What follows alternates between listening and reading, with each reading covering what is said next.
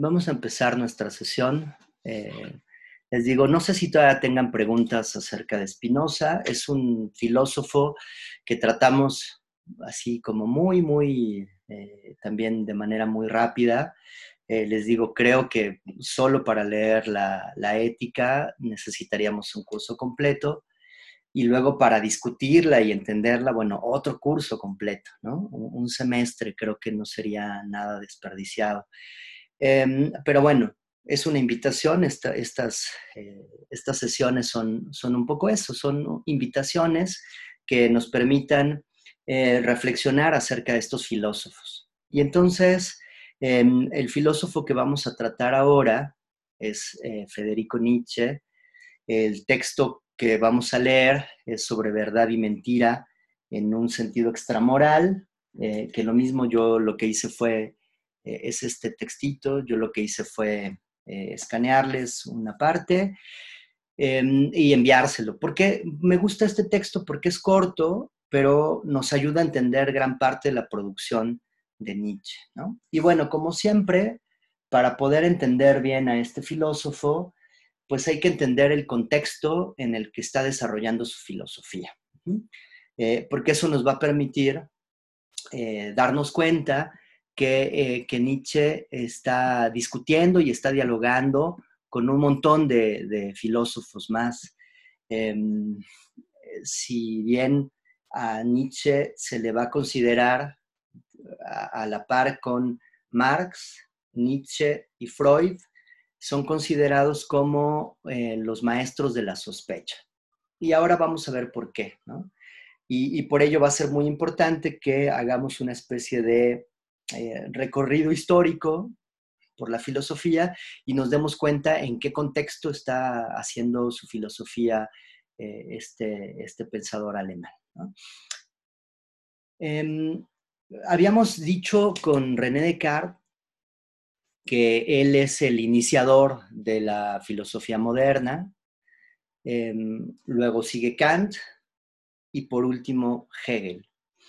Em, y me gustaría que nos detuviéramos hoy un poquito en, Kant para poder eh, entender después la crítica que va a realizar Nietzsche. Em, Kant eh, decía un profesor en la facultad que Descartes es el que inicia el juego de la modernidad, Kant es el que pone las reglas, algo así como si te gusta el fútbol, digamos que Descartes es el inventor del fútbol, eh, como serían los ingleses, eh, Kant sería el que pone las reglas, la FIFA, si a partir de ellos ya se ponen las reglas, y la culminación sería con Hegel, es decir, tendríamos ahí eh, bueno, pues ahí sería discutible dependiendo del equipo que, más te guste. No sé, puede ser los propios alemanes, que es como el fútbol sistemático, o eh, Brasil, etc. Eso, eso podría ser discutido, pero Hegel sería la culminación de todo el sistema de la racionalidad. Empieza con, Descartes, la racionalidad, lo, lo instituye Kant y lo culmina Hegel. Y estos tres pensadores, Marx, Nietzsche y Freud, serían los críticos a, ese, eh, a esa construcción eh, que se ha realizado a la que llamamos modernidad. Em, ¿Qué es lo que va a ocurrir con, Immanuel Kant? Kant, en este texto, que es, un texto impresionante, porque eh, bueno, pues tiene, eh, mi, edición cuenta con más de 600 páginas.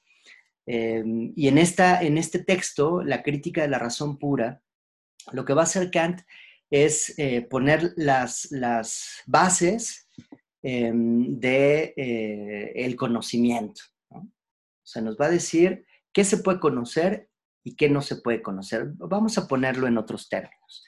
Em, digamos que Descartes lo que hace, si tú recuerdas, es preguntarse por la verdad. Nos decía, yo quiero encontrar la verdad, no la puedo encontrar, lo único que puedo tener es el acceso a la certeza y de lo único que estoy cierto es que estoy pensando. Y Kant em, lo que va a hacer es cambiar la pregunta. Él dice, bueno, tal vez nuestros errores, nuestros errores como filósofos, tiene que ver que hemos hecho mal la pregunta. Es decir, creemos o queremos saber qué es la verdad, qué podemos conocer y ni siquiera sabemos qué herramientas tenemos para generar ese conocimiento. Tal vez el problema está en que eh, yo creo que no puedo acceder al conocimiento porque mis herramientas son inadecuadas. Yo no tengo el material necesario para poder acceder al conocimiento y a partir de esta noción, Kant va a, desarrollar sus tres grandes críticas.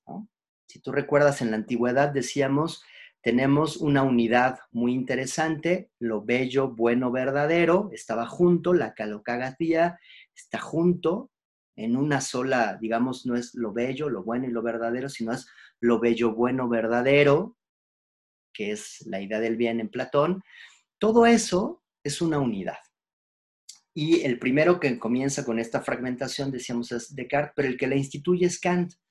Y nos va a decir, bueno, por un lado vamos a tener el discurso de la verdad, por otro lado voy a tener el discurso de la bondad y por otro lado voy a tener el discurso de la belleza. Y a cada uno, para cada eh, recorrido, Kant le va a poner, em, digamos, va a escribir un texto. Al recorrido de la verdad se va a encargar la crítica de la razón pura, al recorrido de la bondad, la crítica de la razón práctica, y al recorrido de la belleza, la crítica del juicio. Son tres críticas. Y crítica en Kant eh, no significa eh, que no estoy de acuerdo o que quiero nada más molestar, sino crítica, y esto va a ser muy, muy importante, crítica es preguntarnos por las condiciones de posibilidad, condiciones de posibilidad de algo. Entonces, cuando yo me pregunto por las condiciones de posibilidad del conocimiento, condiciones de posibilidad sobre lo bueno y condiciones de posibilidad sobre la belleza. Entonces, son mis tres grandes canales. Y como buenos modernos no podemos cambiarnos de canal. Cada uno de estos canales está separado y yo no puedo empezar a mezclarlos. Em, Kant, eh, habría que contar un poquito tal vez de su vida antes, de entrar al pensamiento. Kant es un filósofo em, que eh, nunca salió de, su pueblito de, Königsberg, él nunca sale de ahí, nunca sale de Alemania. Eh, algunos se, sorprendían porque cuentan que tenía descripciones, por ejemplo, eh, de algunos otros lugares y decían, oye, ¿y cuándo visitaste tal? No, nunca.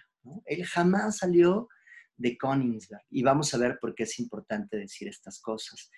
Em, era un tipo así como súper, eh, dicen que era un tipo que era muy correcto. O sea, Kant era así, ¡ah! ¿no? le importaba mucho eh, las buenas formas. Algunos cuentan incluso, quién sabe si esa anécdota sea cierta, pero cuentan que cuando veían a Kant pasar por un lugar, sabían que eran las 3 en punto de la tarde, porque todos los días a las 3 en punto el tipo daba un paseo por el parque. Y entonces, eh, si tú veías pasar a Kant, podías decir, mira, son las 3, son las 3 en punto. Em, con sus alumnos, él se dedicaba a dar clases eh, de filosofía y, era muy ordenado en sus clases, así profundamente ordenado. Si un alumno, cuentan también que si un alumno no tenía bien el nudo de la corbata o iba un poco desarreglado, él se enojaba muchísimo y lo corría. O sea, no era posible que alguien fuera a dedicarse al pensamiento si tenía unos comportamientos y actitudes como esas. Y entonces Kant era así, ¿no? súper ah, estricto. Em, y la crítica de la razón pura la va a desarrollar mucho tiempo después. Eh, algunos dicen que es una obra de vejez. Em, y bueno, después de dar clases de, todos los filósofos, digamos, él por las mañanas daba clases de filosofía y por las tardes se ponía a hacer esta revisión acerca de los filósofos. Y eh, bueno, a partir de Kant, podríamos decir que hay eh, una filosofía antes de Kant y una filosofía después de Kant. A mí me parece, esto es una cuestión muy personal, me parece que hay tres grandes filósofos a lo largo de la historia de la filosofía. Es decir, hay muchos más, pero creo que hay tres que son así como, o sea, son unos demonios. Em, son los grandes ordenadores de su época. El primer gran ordenador de su época es Aristóteles. Eh, ¿Qué hace Aristóteles? Él lee a todos los filósofos, se pone a revisar a todos los filósofos anteriores a él. Él es justo el que va a empezar como a acuñar estas, estas concepciones de eh, la filosofía antigua, los presocráticos, Sócrates, Platón. Él lee a todos ellos y digamos, eh, eh, escribe una especie de historia de la filosofía, la metafísica, su libro de la metafísica es un poco el recorrido filosófico, el trabajo que han hecho todos los otros filósofos. Es un gran ordenador, claro, como buen filósofo va a decir, bueno, miren, todos estos empezaron a hacer filosofía, no lo hicieron muy bien, porque el único que lo hace así bien, pues soy yo, ¿no? Aristóteles. Y entonces él les dice cómo se hace eh, filosofía de verdad, ¿no? Eh, que no quiere decir que los otros, digamos, eh, estén totalmente equivocados, sino que justo señala a decir, bueno, miren, de Platón rescatamos esto, de Heráclito rescatamos esto, Tales de Mileto es el primer filósofo, él es un poco el que empieza con esta idea de que Tales de Mileto es el primer filósofo, pero eh, me interesa a, Aristóteles porque es el gran ordenador, el primero que ordena todo el pensamiento, ¿no? O sea, él es, digamos, el primer historiador de la filosofía, creo yo. El segundo eh, filósofo importante precisamente es Kant, y va a ser exactamente lo mismo que Aristóteles. O sea, para que veas ahora la magnitud del trabajo que hace Kant, se pone a leer a todos los filósofos, o sea, es un erudito. Lee a todos y los ordena. Otra vez, ¿no? Los pone como en sus cajoncitos. Mira, este va aquí, este va aquí. Hace un, gran ordenamiento. Em, y entonces tenemos filosofía antes de Aristóteles, después de Aristóteles, filosofía antes de Kant y después de Kant. Y el último, el que cerraría, que espero que logremos ver, es Michel Foucault. Igual es un erudito, es un tipo que leyó todo, o sea, el tipo leyó todo, sabía todo. Y otra vez, eh, en estas eh, genealogías y hermenéuticas, en estos recorridos que hace Michel Foucault, lo que hace es ordenar eh, ordenar de, manera impresionante, digamos, la historia de la filosofía, lo que había antes y cómo, cómo se proyecta la historia de la filosofía. Entonces, digamos que son los, los tres grandes filósofos. O sea, yo creo que eh, si uno quisiera saber de filosofía así bien, leyendo a Aristóteles, leyendo a Kant y leyendo a Foucault, tienes una noción muy clara de la historia de la filosofía. Em, y bueno, empecemos con Kant. Te decía, él em, con quién está dialogando y con quién se está peleando. No va a recuperar muy bien esta noción cartesiana sobre eh, el pensamiento. Nos va a decir, ok, yo puedo dudar de las cosas y entiendo que hay un conocimiento, pero ahí ya hay un distanciamiento con, Dios. Eh, nos va a decir él, bueno, eh, es que en realidad de Dios, o sea, Dios es una cuestión de creencias, y yo no me quiero meter en ese rollo. Es decir, si tú quieres creer, está bien, no tengo problemas con tus creencias, pero estamos en otro ámbito, estamos en el ámbito del conocimiento. ¿ah? Y es muy obvio, a, Dios no se le puede conocer. Yo no puedo decir, ah, conozco a Dios. Eh, eh, es por otra vía, es por la vía de la fe. Después nos vamos a pelear con la fe, con Kierkegaard, eh, pero digamos a Kant le tiene, digamos que le tiene sin cuidado. Es decir, si tú crees en eso, perfecto. Si te ayuda a estar bien, en paz contigo mismo, perfecto. Eh, lo que a él le interesa es el conocimiento. Y la pregunta, que es una pregunta muy, muy interesante, la, pregunta que se va a hacer Kant, porque es la pregunta por el conocimiento, es, es ¿cuáles son mis posibilidades? ¿Cuáles son las condiciones de posibilidad para que yo pueda realizar el conocimiento, para que yo pueda llevarlo a cabo, para que yo pueda conocer? Em, porque tal vez el problema que han tenido todos los filósofos, sobre todo la discusión que, está antes de Kant, está entre racionalistas y empiristas, que es una discusión muy, digamos que se la toman muy en serio estos filósofos, filósofos empiristas como Hume, como Locke, eh, filósofos racionalistas, eh, en los que mencionábamos a Descartes, a Leibniz sobre todo. Eh, a Spinoza lo estamos dejando a un ladito mientras.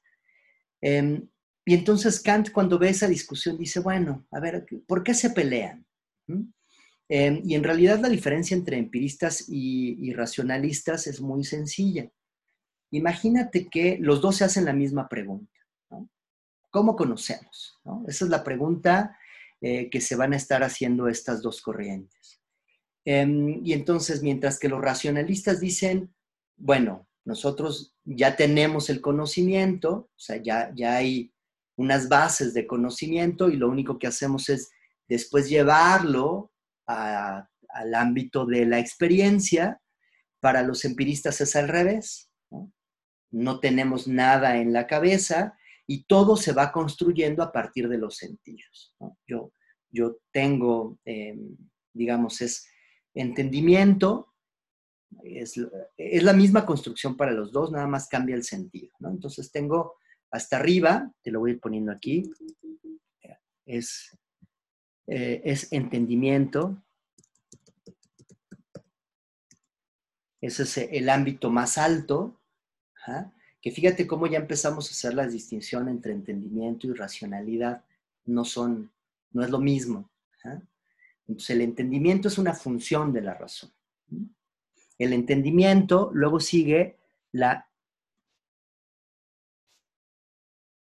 Imaginación es el segundo nivel, entendimiento, es un cajón, después viene el cajón de la imaginación y luego viene el cajón de la sensibilidad. La diferencia entre empiristas y racionalistas está en el recorrido. Mientras que los racionalistas van de arriba, del entendimiento hacia la sensibilidad, los empiristas van de la sensibilidad hacia el entendimiento. Em, te pongo un ejemplo espero que... Em, ¿Dónde queda el subconsciente? Pregunta Abigail. Bueno, para ellos todavía no existe. Por eso Freud va a ser fundamental porque eh, él va a decir, ¿y a poco, o sea, dónde, dónde quedan los errores? Eh, que un poco hacia allá voy, ¿no? Eh, para, para estos filósofos, esto todavía no existe. Lo único que hay es la razón y por eso, para Hegel te decía, todo lo real es racional y lo racional es real. Eh, cuando le preguntamos por el error, que son los maestros de la sospecha, decir, oye, ¿y por qué se nos olvidan las cosas? ¿Por qué hay veces que yo sé algo y sé que lo sé, pero la palabra se me fue? Si fuera pura racionalidad, pues yo podría acceder a este conocimiento y te lo podría entregar. Y resulta que no es así. ¿ah? ¿Cómo funciona? Te decía, imagínate que, eh, dicen, dicen los empiristas, tú entras a un lugar y lo que recibimos es un, golpe de sensaciones. ¿ah? Fíjate, no son conceptos. Yo veo sensaciones. Y entonces eh, recibo el rojo, la ventana, eh, el aire, formas, pero cuando digo rojo está mal porque rojo ya es un concepto solo la sensación, paz, así madrazo de sensaciones, ¡pum! Empiezo a recibir sensaciones. Eso es la sensibilidad. Lo que voy a hacer con la sensibilidad es empezarla a agrupar, empiezo a hacer paquetitos, conceptos, empiezo a hacer paquetitos que se los envío a la, imaginación. Y en la imaginación estos, estos paquetes, eh, entonces van a, van a empezar a agruparse. Concepto, conceptum, viene de dar a luz, y la, una de las funciones o de las operaciones conceptuadoras precisamente es la definición. Yo qué hago con un concepto, defino las cosas. ¿Y qué es una definición? Pues es limitar em, los objetos. Y entonces cuando yo recibo las sensaciones de esto, lo que hago es agruparlo todo en una sola palabra y digo libro. Y en la palabra libro, yo estoy agrupando concepto, estoy agrupando todas esas sensaciones. Eso ocurre de manera inmediata en la imaginación. Y lo que hace la imaginación es preguntarle al entendimiento si hay, precisamente, si ese paquetito que, que, juntó tiene una correspondencia con el entendimiento. Entonces la imaginación le pregunta al entendimiento, oye, ¿hay esto que estoy sintiendo, esto que estoy agrupando, existe? Y entonces el entendimiento, imagínate que en el entendimiento hubiera una especie de archivero y entonces el, el entendimiento empieza, el tipo que administra el entendimiento empieza a buscar, libro, libro, ah, sí, entonces encuentra la tarjetita libro y te dice, sí, güey, sí hay, y entonces, bueno, ya logramos eh, construir el recorrido de la sensibilidad, imaginación, entendimiento. Llegamos a la formación de este concepto. ¿Qué pasa si no hay? Que es un poco la pregunta de Abigail. Oye, ¿qué pasa si eh, sensaciones llegan a la imaginación, pero no hay correspondencia con el entendimiento? Entonces lo que hace la imaginación es ese paquetito, lo tira. O sea, agarro ese paquetito que ya junto la sensibilidad, digo, no hay correspondencia, me vale madres, pum, lo tiro, y se va a alojar, digamos, eh, eh, la parte de hasta abajo, entendimiento, imaginación, sensibilidad, y lo que tenemos hasta abajo, el bote de basura, es el inconsciente. Ahí se va a arrojar, ¿no? Em, y entonces te digo, lo que cambia es, es si, va, si voy de arriba hacia abajo o de, de arriba hacia abajo, de abajo hacia arriba. ¿no? Em, y entonces dice Kant, esa es la discusión que traen los empiristas y eh, los racionalistas. Y me parece, eh, él en lugar de tomar partido por alguno, nos va a decir, pues yo creo que los dos tienen razón. O sea, ¿por qué? Porque tenemos construcciones en el entendimiento, pero también tenemos construcciones en la sensibilidad. La imaginación es el puente que me permite pasar entre entendimiento y sensibilidad. Y entonces, em, digamos que Kant va a resolver el problema que traían estas filosofías. Em, él, digamos, sería un idealista cuando, cuando escribe eh, estas cuestiones sobre el idealismo trascendental, eh, las refutaciones, tiene que ver con eh, cómo junto precisamente el idealismo con el materialismo. Cómo estoy juntando esas cosas que yo creía que se me iban con esta cuestión de la experiencia. Entonces las junta. ¿Y cómo lo va a juntar? Esto es lo increíble de este filósofo. Em, Kant, eh, cuando se pregunta cuáles son mis condiciones de posibilidad, eh, es una gran pregunta, parece muy obvia, o sea, ahora que nosotros la hacemos es como, ay, pues obvio, no, no, no, pero es que ser crítico un poco es una actitud de vida muy, muy importante. O sea, si eres o no eres kantiano, creo que es una actitud muy, muy conveniente preguntarte siempre cuáles son tus condiciones de posibilidad para estudiar una carrera, para llevar a cabo ciertos proyectos, preguntarte por las condiciones de posibilidad, más allá de darte luz verde y decir, hazlo, más o menos te va a poner un panorama en el que tú dices, bueno, pues me aviento no me aviento. Y eso es lo saludable en este filósofo. ¿Qué es lo que va a ocurrir eh, con Kant? Si tú recuerdas, decíamos, eh, con, René Descartes, él pone como, como base a la metafísica. Entonces tenemos a las raíces del árbol, metafísica, el tronco es la física y las demás ciencias es las ramas y son los frutos y todo esto. Em, ¿Por qué? Porque eh, es muy importante que nosotros veamos que en, la época de Kant hay grandes descubrimientos. O sea, estamos pasando eh, eh, grandes descubrimientos científicos. Y entonces estamos pasando de, de, mirar el mundo con estos ojos un poco todavía atravesados por la mitología, por los relatos supersticiosos, em, empezamos a encontrar eh, pruebas, así pruebas, de, em, de que no hemos sido los primeros en habitar, por ejemplo, la Tierra. O sea, piensa el relato, y en esto Spinoza, te digo, nos ayudaba muchísimo. Cuando Spinoza se, se preguntaba, ¿es posible leer los relatos o los mitos bíblicos desde la ciencia?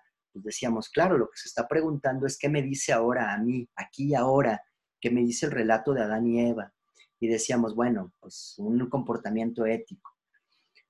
Kant y la época kantiana empiezan a descubrir también que eh, la ciencia no solamente es el descubrimiento de eh, las grandes teorías científicas, ¿no? Es decir, ah, eh, Newton, ¿no? Estoy pensando sobre todo en él. ¿no? no es solamente eso, o sea, piensa que la gente empezó a excavar, o sea, empezó a excavar la tierra y empezó a, descubrir que hubo épocas, épocas donde el, humano ni pintaba. O sea, piensa lo que es, o sea, fue para esa época, ¿no? O sea, cuando nos habían dicho, bueno, Dios hizo el mundo, pum, y inmediatamente colocó al hombre. Así, inmediatamente, ¿no? Ahí estaba. El, el mundo y el hombre estaban, era un relato que iba de la mano. Bueno, cuando en ciencia eh, encontramos que no es así, o sea, que, que, hay eras, que hay épocas, empezamos a encontrar vestigios, eh, pues eso es impresionante. O sea, darme cuenta, después lo vamos a ver con, con la crítica del juicio, del poder de la naturaleza, uf, eso es increíble. O sea, eh, empezamos, digamos, el ser humano que en el Renacimiento se había colocado como el centro del universo, pues se da cuenta que tampoco es tan céntrico, ¿no? O sea que, pues que, pues que había cosas antes de los hombres. Eh, y eso es, o sea, un descubrimiento tremendo para esta, esta época. Y entonces la pregunta de Kant sobre las condiciones de posibilidad tiene que ver con bueno, entonces la verdad se me escapa, tal vez porque mi, constitución, lo que, de lo que yo estoy hecho, tal vez no me permite alcanzar a la verdad. No es que la verdad no exista, sino que tal vez como yo estoy construido, pues simplemente no puedo. O sea, no puedo acceder a la verdad. Eh, y entonces, en ese sentido, va a ser muy, muy importante que eh, nosotros veamos cómo, cómo eh, e, esta, esta, esta posibilidad kantiana, ¿no? ¿Qué nos va a decir al respecto? Claro que va a, va a rescatar a, un, filósofo que es clave para, para Kant, es Hume, porque nos va a decir que, em, que Hume lo, lo, despierta de su sueño dogmático. Dice, bueno, yo creía en estos mismos descubrimientos de la ciencia, pues yo creía un poco eh, ciegamente en algunas cosas. Y Hume, que te digo es un empirista, la crítica de Hume tiene que ver con la causalidad. Hume nos va a decir, bueno, a ver, ¿no? el hecho, el ejemplo a mí me parece muy divertido. ¿no? Dice, nosotros sacamos teorías un poco de la repetición. Yo tomo esta pluma, la dejo caer y entonces, o sea, la suelto y esto cae. Una vez, otra vez, tomo el objeto, lo, suelto y cae. Y así sucesivamente, y entonces yo desarrollo mi teoría sobre los cuerpos que se caen. Entonces tengo primera, digamos, primera noción, pluma, y consecuencia, cae. Y dice Hume, bueno, ¿y quién chingados te dice que eso es así? O sea, ¿quién te ha dicho que si tú el día de hoy sueltas esta pluma, ¿quién te asegura que se va a caer? Puede ser que ocurra y lo más seguro es que ocurra, pero muéstrame la relación entre soltar la pluma y que caiga la pluma. Dice, eso en realidad es la repetición. Así ha sido, lo seguimos repitiendo y entonces se da. Podría ser, dice Hume, podría ser que en una de esas tú sueltas la pluma y en la madre se quede flotando. Ah, eso sería maravilloso, ¿no? Dice Hume, bueno, puede pasar, ¿no? Entonces, no hay que dar las cosas por sentadas. Y eso lo va a rescatar muy bien, muy bien Kant. Va a decir, claro, yo estaba en mi dogmatismo, pensaba que las cosas eran así, de manera natural. Y lo que me doy cuenta ahora es que tal vez no. Tal vez las cosas no son como yo creo que son. Y para eso, para que yo no caiga en el error de pensar que las cosas son como yo creo, lo que tengo que hacer es preguntarme, como te decía, por las condiciones de posibilidad sobre todo lo que hay en el mundo, ¿no? Entonces, ¿cómo es posible la metafísica como ciencia? Pregunta kantiana, ¿no? Si en la base tengo la metafísica y luego tengo la física, bueno, eso que me sostiene, es posible que la metafísica sea ciencia, porque en términos de ciencias yo puedo sumar 2 más 2 es igual a 4 y digamos eso es verdad, pero en metafísica seguimos discutiendo un montón de cosas, no nos ponemos de acuerdo, no encontramos la verdad, solamente las certezas de las dudas. Eh, y entonces lo que tengo que hacer es preguntarme cuáles son las condiciones de posibilidad. Y entonces, en esta pregunta de Kant sobre las condiciones de posibilidad, es muy interesante porque creo que es muy saludable también que tú te lo hagas, ¿no? Fíjate, pregúntate, ¿qué es lo que hace posible que tú puedas conocer objetos? ¿Ah? ¿Qué es lo que hace posible que tú puedas decir que esta pluma es? ¿Mm? Y claro, la obviedad sería, bueno, pues porque la tengo aquí enfrente. Dice Kant, no, no te pregunté si la tienes enfrente o no. Bueno, porque la siento, la veo, la huelo, la toco. Dice, sí, sí, sí, pero me estás hablando de, no me estás hablando de la cosa. Tú no me estás hablando de la pluma. Me estás hablando de lo que tú percibes. Uf, tremendo. No, te estoy hablando de la pluma. No, date cuenta que cada vez que tú me dices la huelo, la toco, la percibo, la... me estás hablando de lo que tú estás percibiendo no del objeto. Y entonces hay una distancia entre el sujeto y el objeto. Una cosa es el sujeto que piensa al objeto y otra cosa es el objeto pensado. Y en esa separación entre sujeto y objeto, tú me decías que lo que fundamenta el conocimiento es esto, pero, es decir, el objeto, pero en realidad Tal vez lo que fundamenta, y por eso hay que preguntarnos por las condiciones de posibilidad, es el sujeto. ¿Cuáles son las posibilidades que tienes tú para conocer objetos? O sea, si yo te quito la visión, ya no conoces la pluma. Si te quito el, tacto, si te quito... ¿qué, ¿Qué es lo que yo puedo quitar?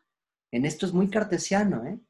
¿Qué es lo que puedo quitar de los objetos para ver al objeto en sí mismo. Yo tengo que borrar todas las cosas, borro todas las cosas, ¿y qué me va a quedar? Si no me queda visión, tacto, un poco pregúntate eso, ¿no? La respuesta cartesiana era la duda, y él dice, no, no te la compro, porque la duda, la duda únicamente funciona cuando posteriormente introduces a Dios para decirme, bueno, el conocimiento ya estaba. Y entonces, si yo no sigo esa trampita de la duda y me voy radicalmente a lo que tú me estás diciendo, borra de todo lo sensible, de todo lo sensible, y por eso es la estética, la estética trascendental, es borrar todo lo sensible del mundo, ¿no? Es, es rarísimo, ¿no? Es quita toda la posibilidad de sentir de las cosas. ¿Y qué te queda? ¿no? Y es, eh, les digo, es impresionante porque de entrada uno dice, pues nada, y dice Kant, no, sí queda algo. No, a ver, a ver, yo tengo este objeto, me quitas el color, me quitas la forma, la figura, la textura, me quitas todo, pues ¿qué me queda? Y dice Kant, pues ¿qué crees que te queda? Te queda, y estas son las formas formas puras de la intuición. Ah, es, increíble. Formas puras de la intuición, que es tiempo y espacio. Si yo quito todo lo sensible de este objeto, con lo que me voy a quedar es con el tiempo y el espacio. Es decir, ¿qué es esto? No sé. Pero lo único que puedo decir antes de decir pluma digo, hay una cosa en un espacio. Aquí hay una cosa, en este momento hay una cosa. Tiempo y espacio, un objeto que ocupa un lugar en el espacio. Eso es lo único que puedo decir. ¿Mm? Y se va a volver a preguntar Kant, ah, ok, y tiempo y espacio están en el mundo, o sea, el tiempo y el espacio están en el mundo, o dónde está tiempo y espacio. Y él dice, no, no están, no están en el mundo. ¿Dónde están? dentro del sujeto. ¿Mm? No es que yo tenga, no es que yo tenga un tiempo y un espacio. ¿eh? Él dice, tiempo y espacio son las condiciones de posibilidad para que haya objetos. Y entonces lo que hago, dice Kant, es proyectar en el mundo el tiempo y el espacio. ¿Mm?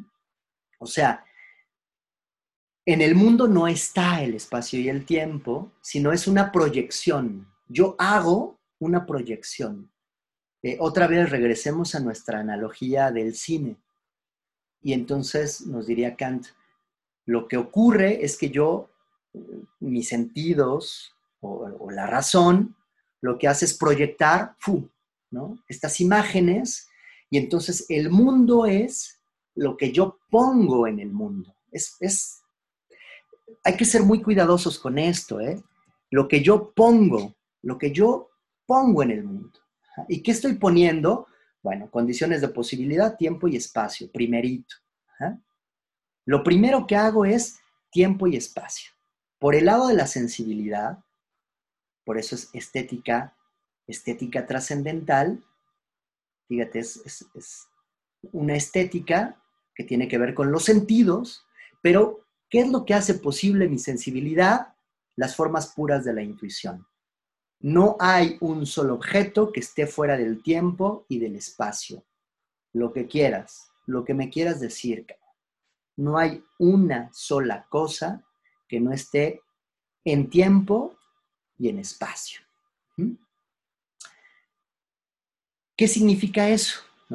Es decir, tiempo y espacio tiene que ver, lo, estoy poniendo así muy, muy resumido. ¿eh?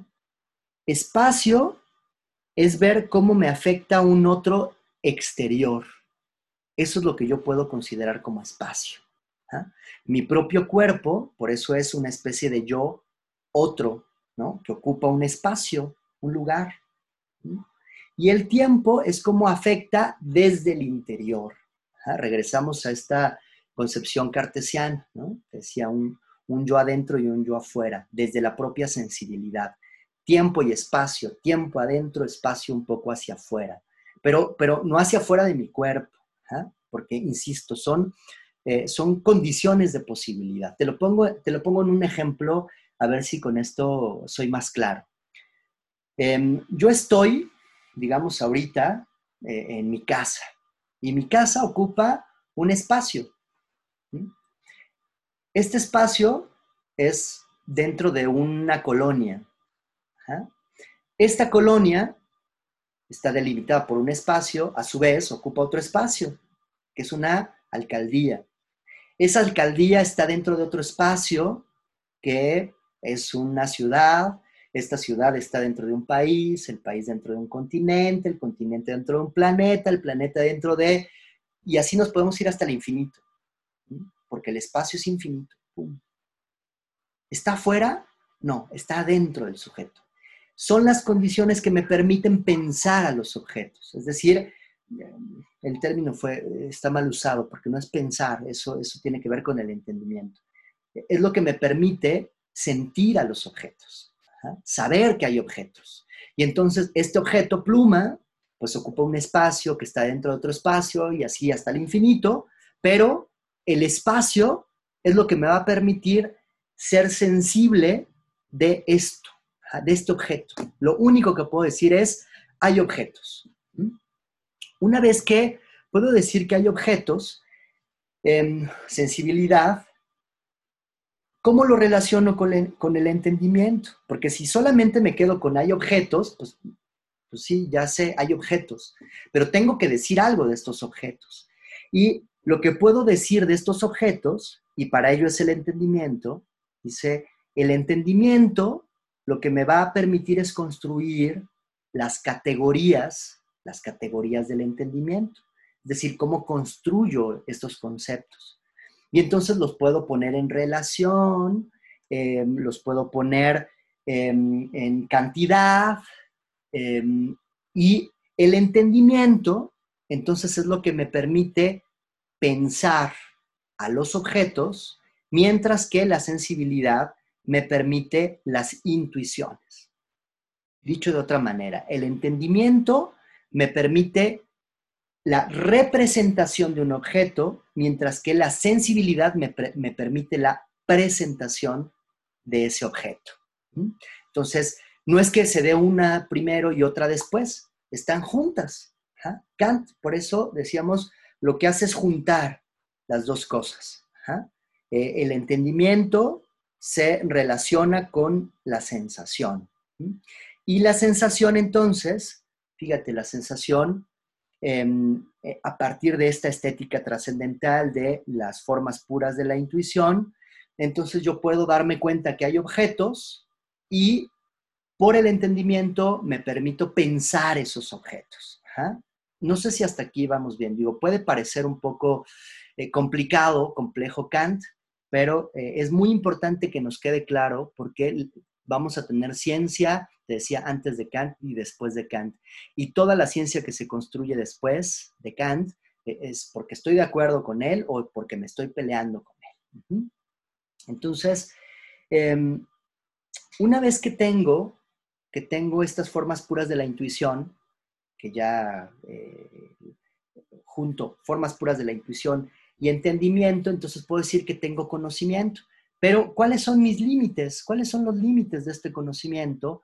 Pues que en realidad lo único que puedo decir de este objeto pluma, pues es eso, es que hay un objeto que siento y puedo hablar de él a partir de sus categorías. Pero no puedo decir cómo es la pluma en sí misma.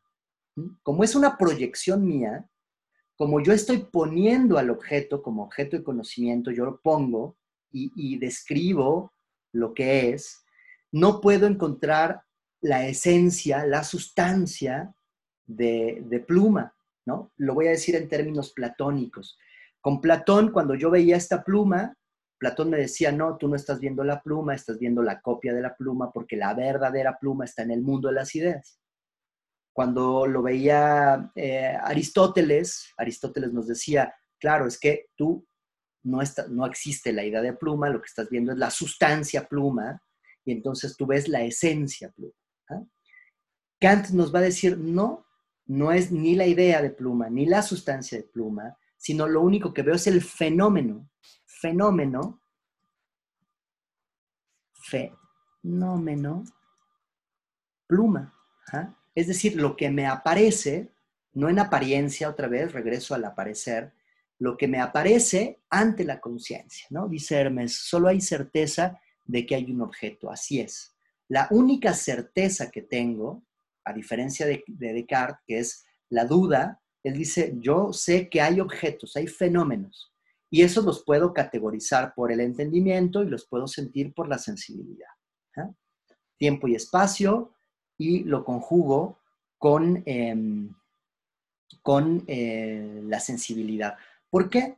Porque nos va a decir, mira, em, de, hecho lo dice, muy, lo dice muy padre, déjame ver si aquí tengo mi notita, porque es, una, es una frase muy importante en Kant eh, que tiene que ver con estas capacidades del entendimiento. Em, nos dice lo siguiente, los pensamientos, estoy, estoy en la lógica trascendental, dice, los pensamientos sin contenido son vacíos, las intuiciones sin conceptos son ciegos.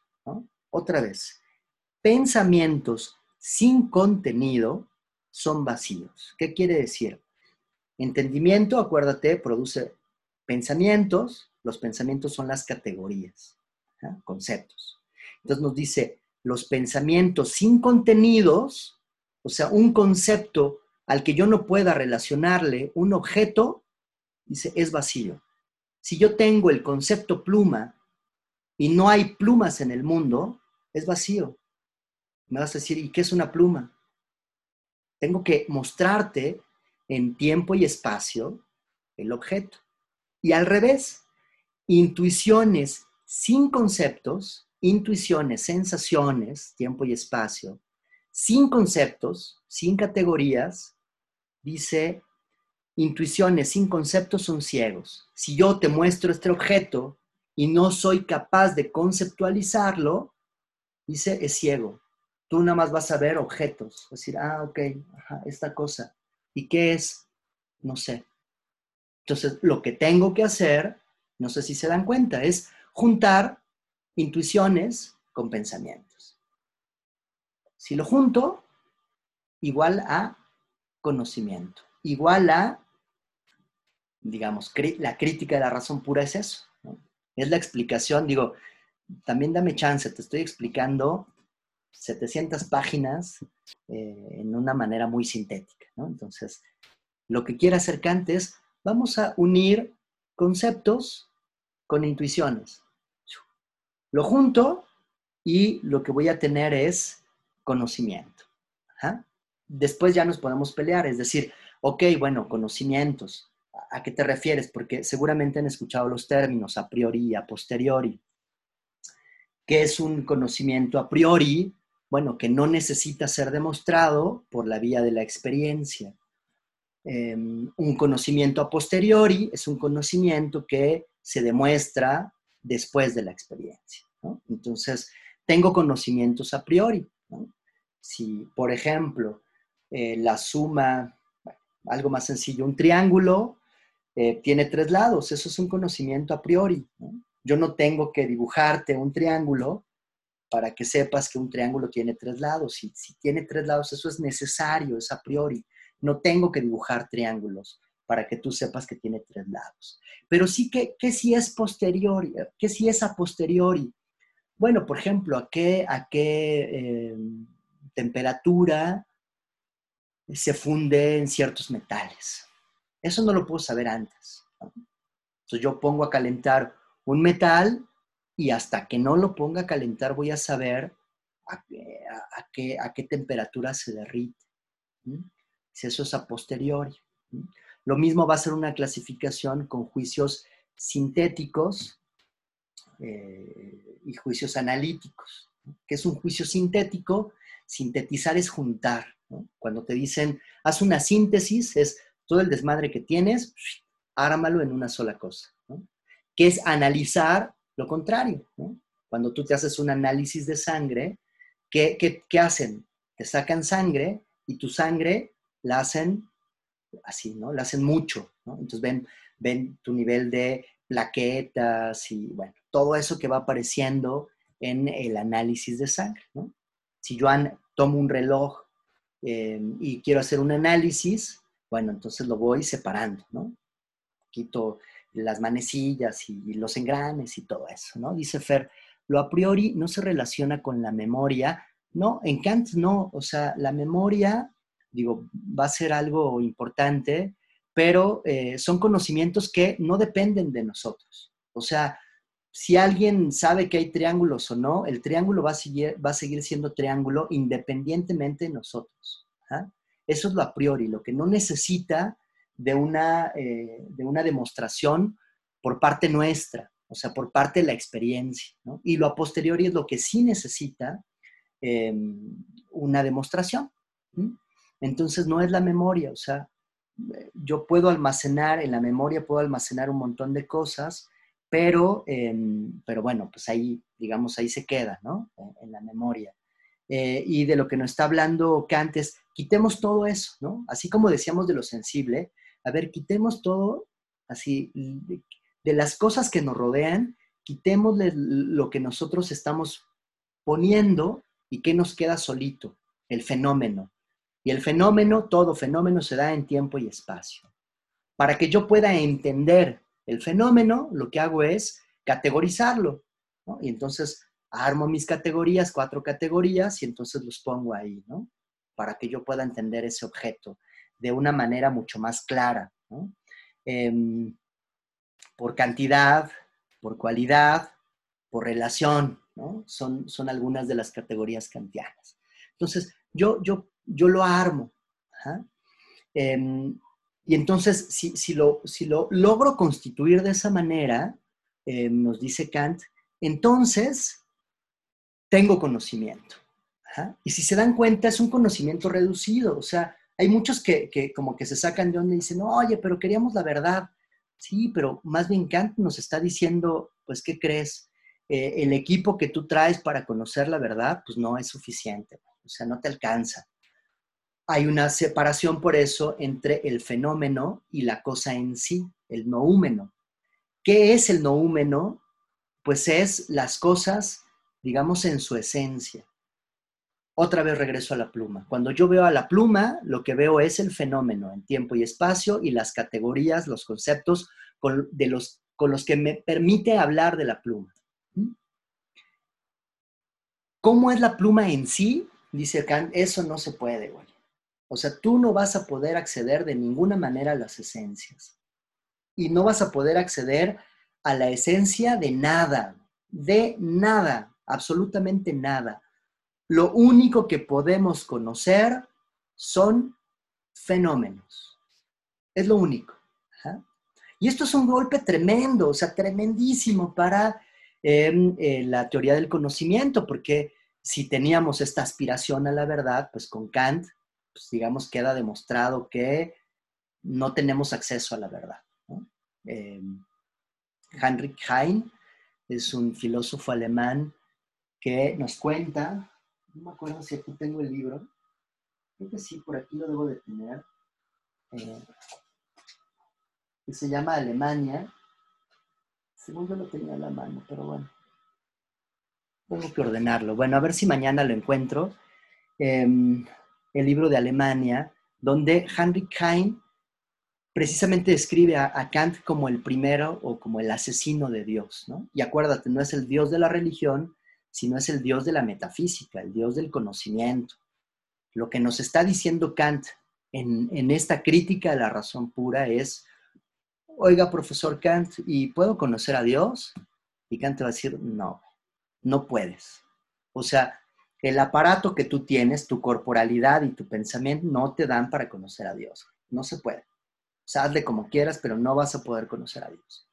En términos de conocimiento, en términos de ciencia, no puedes conocer a Dios. Solo conocemos fenómenos, ¿no?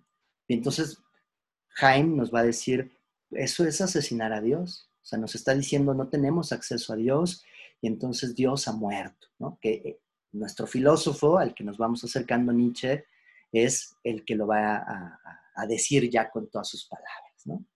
Entonces Kant ordena, decía, Kant ordena en, la crítica de la razón pura lo que podemos conocer. ¿Qué puedo conocer? Fenómenos. ¿ah? Limito. Ya no tengo las grandes aspiraciones de voy a conocer a Dios, voy a tener la absoluta verdad. No, lo empiezo a ordenar, y ordeno las cosas en tiempo y espacio y en mis categorías para armar conceptos y entonces puedo hablar del mundo de manera ordenada y bien. Kant y la crítica de la razón pura. ¿Por qué? Porque te decía, también estas, estas nociones kantianas vienen de preguntarse si hay reglas, o sea, si hay reglas universales. O sea, así como pensábamos que si yo suelto esto iba a caer y entonces establecía y ley de la gravedad, em, Kant se está preguntando, oye, y, así como hay reglas aparentemente en la naturaleza, ¿hay reglas humanas? O sea, esas mismas reglas operan en los seres humanos. Em, y aquí ya me estoy metiendo al terreno de la crítica de la razón práctica. Se va a preguntar Kant en términos de comportamiento. ¿no? Eh, ¿Cómo, me debo de comportar? Regresamos a la pregunta un poco del mal. Em, el ejemplo que suelen poner, y a mí me gusta, es el de la mentira. ¿Es bueno mentir? Inmediatamente uno dice, no, no es bueno mentir. Bueno, a ver, pongamos un caso em, y a ver qué les parece a ustedes. Resulta que tú estás en tu casa ahorita, tomando tu clase de filosofía, tocan a tu puerta, desesperadamente, abres la puerta y es tu mejor amigo, así, la persona que más amas en el universo. Y te dice, oye, me están persiguiendo, ayúdame. Eh, si vienen a buscarme, no les digas que aquí estoy. Ah, se pasa, lo pones ahí al fondo, eh, lo invitas a escuchar tu clase de filosofía y minutos después tocan el timbre y es la policía. Y te dicen, oye, ¿sabes qué? Estamos buscando a este fulano porque pues cometió un asesinato. Entonces, eh, pues venimos a apresar. Em, ¿Tú qué haces? Mientes y les dices, no, aquí no está mi amigo, o lo entregas. E, el ejemplo que suelen poner es mucho más radical. Ellos lo ponen con el nazismo, que bueno, en época de Kant todavía no está, pero eh, en el nazismo, imagínate que tú estás en tu casa, se refugian unos amigos tuyos judíos, están ahí en tu casa, llega la policía eh, nazi y te dice, venimos por estos tipos, y tú ya sabes, digamos, que, pues, que van a, apresarlos y que se los van a llevar, que los van a matar y que si dices tú, aparte que tenías a judíos en tu casa, pues también te van a matar. ¿Qué conviene? ¿Que mientas o que no mientas? ¿no? entonces, bueno, ahí tenemos dos tipos de éticas. Em, unas que van a buscar una finalidad y otras que van a buscar la utilidad, ¿no? Eh, teleológica le llaman a una y deontológica, ¿no? Tele, tele, teleológica, a ver si lo escribí bien, no, no lo escribí bien, lógica, esa es una, y deontológica es la otra, ¿no? Entonces son dos éticas, una que busca de telos, viene, eh, ahí lo escribí mal, bueno, teleológica viene de finalidad, telos es fin, y eh, la, la, ética teleológica te va a decir tú siempre debes de obedecer, y la deontológica te va a decir, bueno, pues busca el, mayor beneficio, hacer el, menos mal. Em, Kant no está tan de acuerdo con estas posiciones, ¿no? Igual que con los empiristas y los racionalistas, dice, no, bueno, pero es que tendríamos que estar viendo cada caso particular y si sí conviene. Y dice, no, no, tenemos que poner reglas claras en la ética, o sea, no podemos decir que cada quien actúe un poco como se le ocurra, ¿no? No son ocurrencias, como el conocimiento no es ocurrencia, tengo que ser estricto en lo que puedo conocer, lo mismo ocurre cuando yo me comporto con las personas. Y nos dice Kant, ¿no? Bueno, entonces, ¿cómo puedo solucionar este problema de la ética? Dice, y bueno, aquí tenemos el, famoso imperativo categórico que ahorita intentamos como desmenuzar, ¿no? ¿Qué nos dice el imperativo categórico? Si mi memoria no me falla, dice algo así como actúa de tal manera que la máxima de tus acciones se convierta en una acción universal. Otra vez, actúa de tal manera, de manera particular, que cuando tú hagas cosas, eso tenga un impacto como si fuera una regla universal. O sea, cada acto particular tienes que pensarlo siempre como si fuera una regla universal. Eso que tú haces, todos lo pueden hacer. Cada uno de tus actos particulares, todo el mundo tiene la posibilidad de hacer. Y claro, para entender eso, dice, la mayoría de las veces nosotros actuamos con, con juicios hipotéticos, ¿no? Un juicio hipotético es un poco el condicional, bueno, si pasa esto, ¿qué pasaría, no? Y, digamos, esa, esas son las lógicas eh, que veíamos hace rato, ¿no? O sea, la teleológica y la deontológica un poco estarían colocadas ahí. Bueno, yo siempre tengo que actuar de una manera o bien busco eh, el mayor beneficio. Dice, lo que tenemos que hacer más bien es actuar, uno, primero tratar a las personas no como medios, sino como fines en sí mismos. Yo tengo que actuar siempre pensando en la finalidad y nunca tratar a las personas como si fueran un medio para mí. Em, yo no puedo eh, utilizar a una persona para sentirme bien. Ay, estoy triste. Bueno, entonces, como no quiero estar triste, utilizo una persona y bueno, pues ya me siento un poco mejor, porque al rato, eh, pues la puedo desechar y dice, y no es justo. Eso no sería un acto ético para acá. Tú tienes que tratar a las personas como fines en sí mismas. Em, y de ahí el, imperativo categórico, te decía. Entonces, el imperativo categórico es una especie de, em, e, en lugar de que la regla venga de arriba hacia abajo, nos dice, las reglas ahora vienen de abajo hacia arriba. Y yo no te voy a decir con puntualidad cómo actuar, porque no puedo, Si Dios no se puede conocer y Él no nos, da no nos da las reglas del comportamiento, entonces tú tienes que darte, ¿no? Tú tienes que llegar a esa mayoría de edad, a lo que le llama sapere aude, que es una frase muy interesante. Sapere aude es algo así como atrévete a pensar por ti mismo. Es, tienes que tener el valor de hacer uso de tu propia racionalidad. Él dice, antes estábamos un poco como los niños, según Kant, todavía ahí actuando de modos que no son correctos, pero hacer uso de tu razón implica que tú, ahora sí, así con todas, así con todas tus cualidades, puedes decidir qué, es lo que quieres para ti. Tenemos que llegar a esa mayoría de edad, dice, dice Kant en, el texto de la ilustración, ¿no? ¿Qué es la ilustración? Em, y entonces, bueno, eh, ¿cómo podemos apuntarla? Bueno, pues haciendo uso de esta, esta razón, conociendo y utilizando el, em, el imperativo categórico. Entonces, de esa manera podemos actuar bien. Em, y por último, si te das cuenta, entonces la, la, ética kantiana, eh, pues bueno, resulta interesante y después la vamos a criticar. la última de las críticas eh, de Kant es la crítica del juicio. Y en ella nos va a decir eh, qué es lo bello, y aquí va a ser una diferencia entre la belleza y lo bonito. la belleza, dice, es aquello que me hace sentir más grande. Cada vez, si, tú ves una película, eh, bueno, Kant lo va a asociar más bien a la naturaleza, ¿no? Dice, cuando tú vas al bosque eh, y ves el amanecer o un atardecer maravilloso, eh, dice, eso es bello porque te hace sentir grande, ¿no? Así, ah, te desborda. Es más, no tienes ni palabras. No se puede describir con palabras la sensación de belleza, es, esto, ¿no? Esto que te desborda.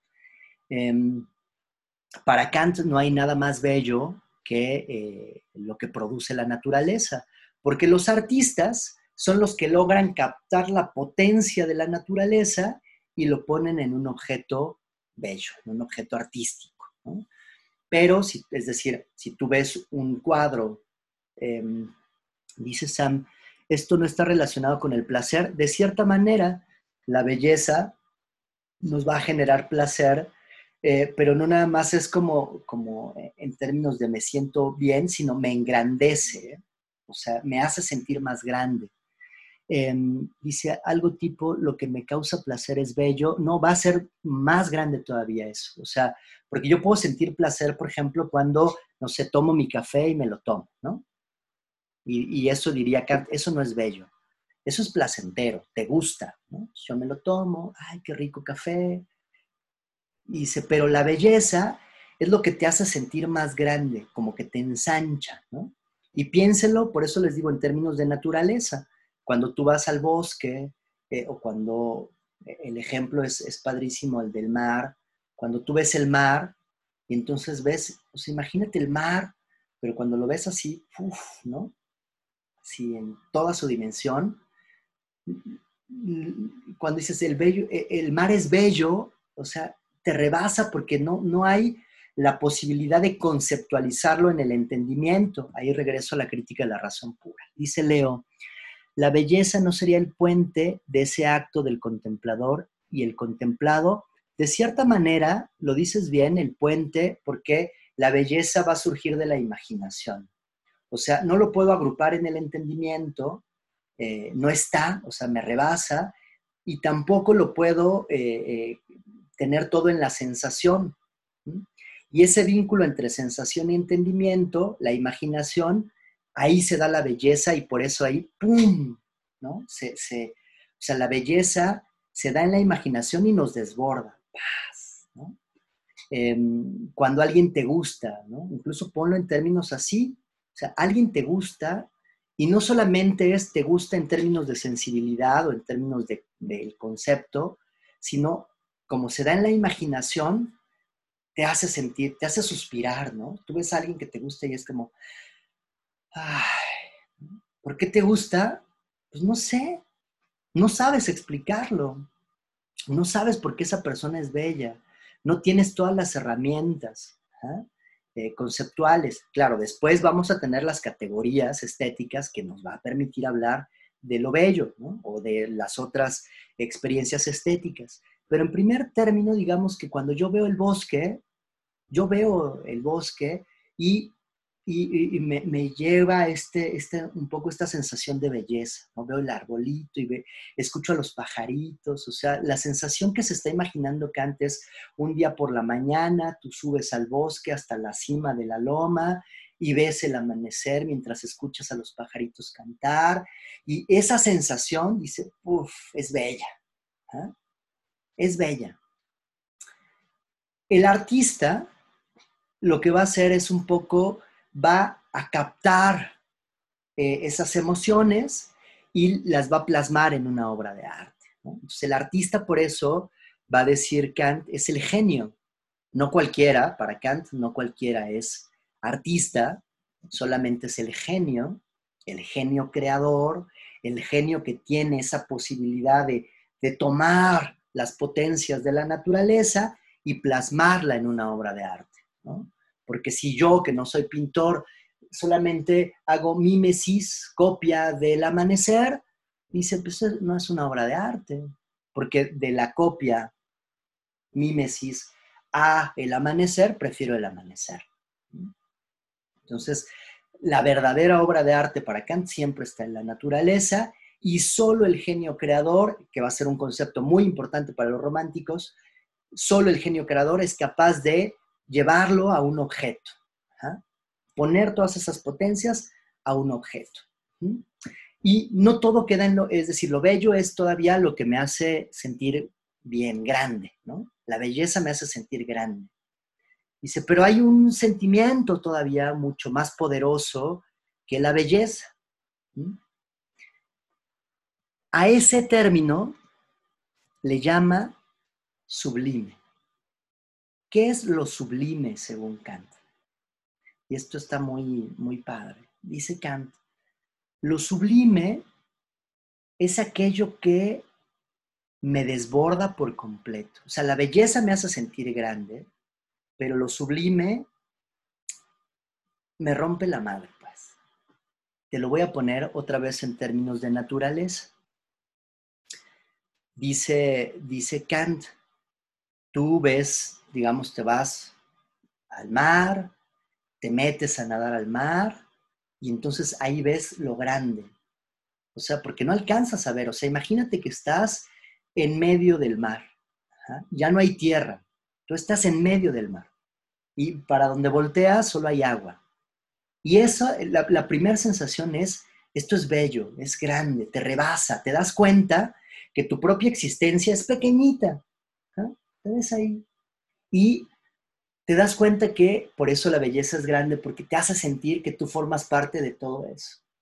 Pero un segundo después de que estás ahí nadando, así flotando alegremente, viendo a los delfincitos ahí aleteando, un segundo después empieza una tormenta, pero una tormenta chingona.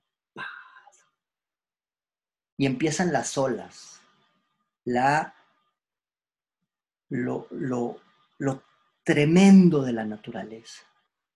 Y entonces te das cuenta que, pues que en una de esas ya valiste madre.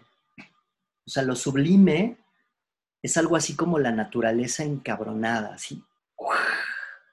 Te, ah, eh, decía, pensar, eh, son, son, estas sensaciones muy extrañas, o sea, de pronto a mí me gustaría hacer un viaje al, espacio exterior, un poco para sentir eso, ¿no? Imagínate que tú estás ahí en medio del infinito, o sea, perdido por completo ahí, o sea, no puedes gritar y decir, oigan, auxilio, o sea, estás ahí en medio de la nada, ¡pum!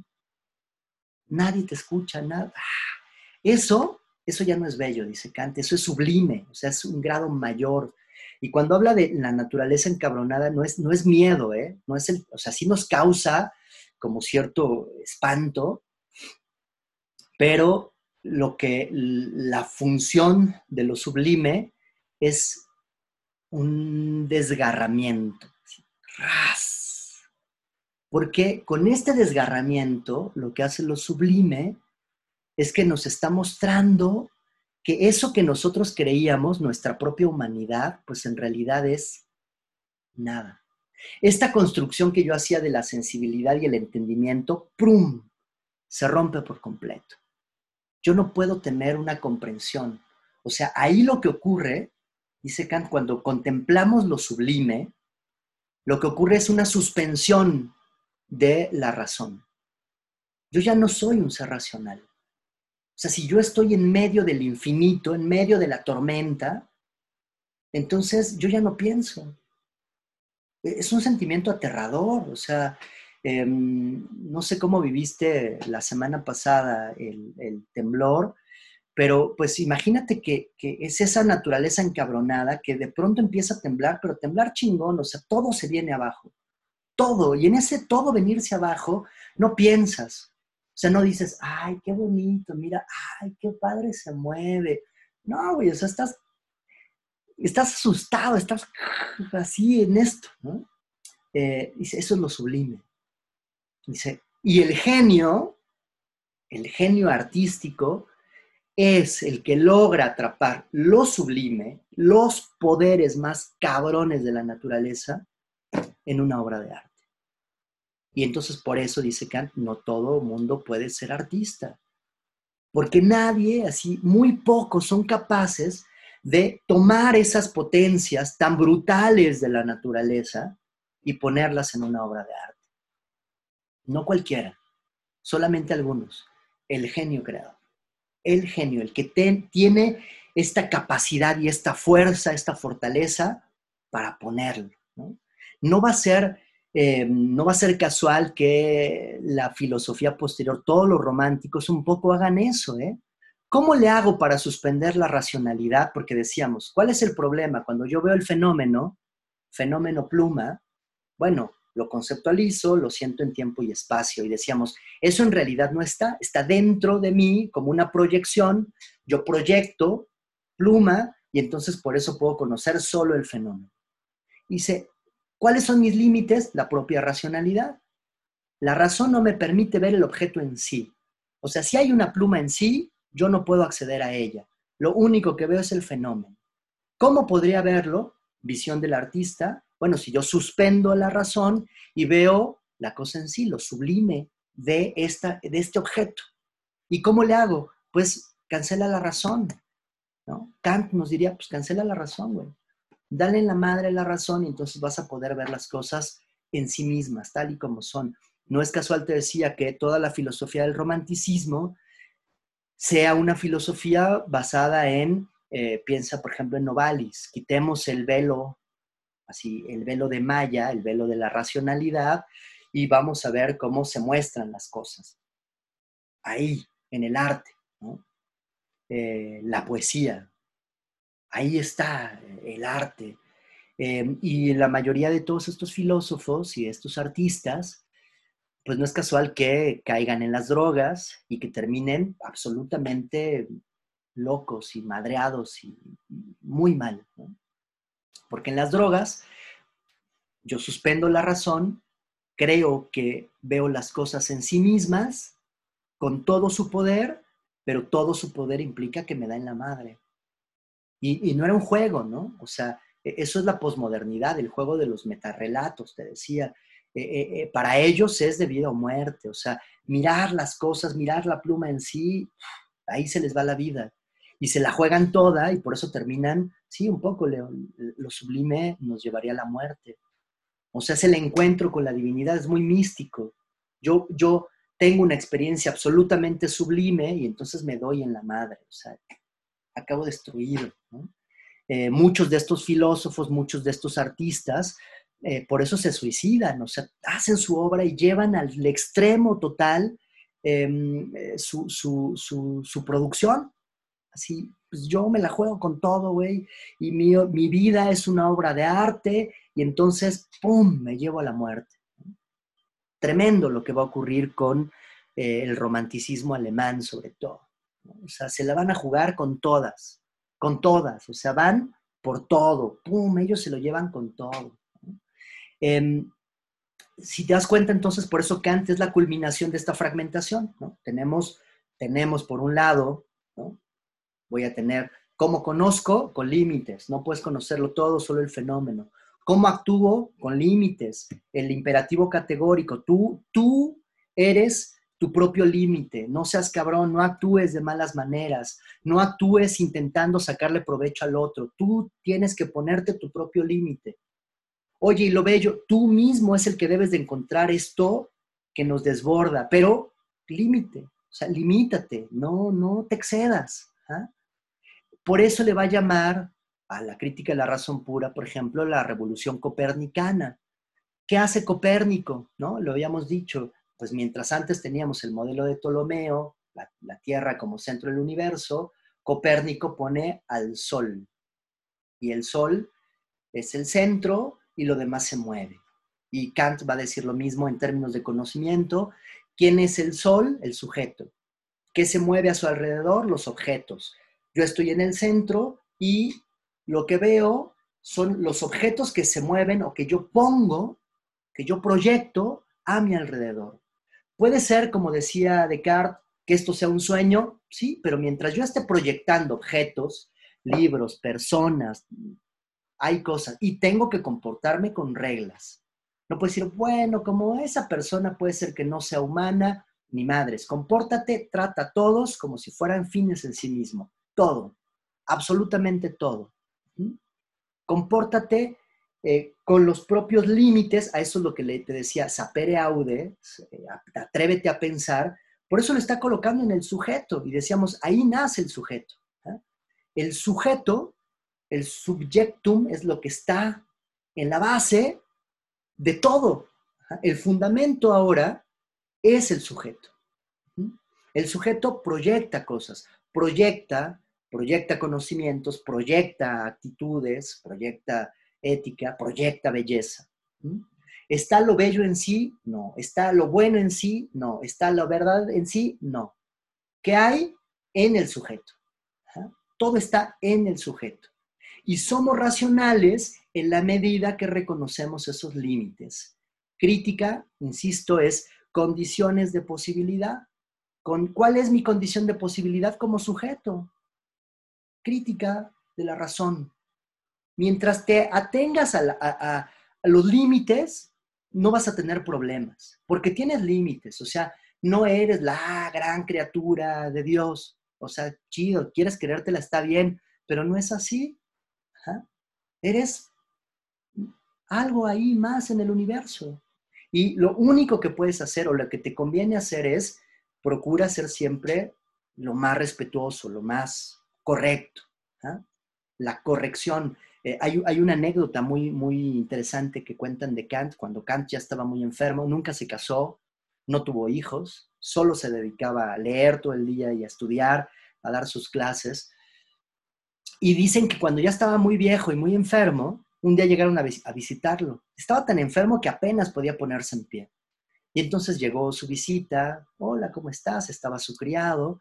Em, y Kant se mantenía de pie y estaba así a punto de desvanecerse hasta que su criado le dijo al invitado, oye, siéntate por favor, porque mientras tú no te sientas, Kant no se va a sentar. Porque es una cortesía, porque es un modo correcto de comportarse, aún enfermo. Y el tipo se siente y bueno, ya Kant se sienta, porque está llevando hasta las últimas consecuencias lo que él mismo está proyectando, ¿eh? O sea, Kant no es de los que se va a inventar una teoría para decir, bueno, pues eso es para ustedes y yo, no. Él actúa siempre conforme a lo que él mismo está diciendo. Y esto es impresionante. O sea, impresionante en Kant, cómo coloca, o sea, le da un gran peso a la subjetividad, al sujeto. Todo está dentro del sujeto.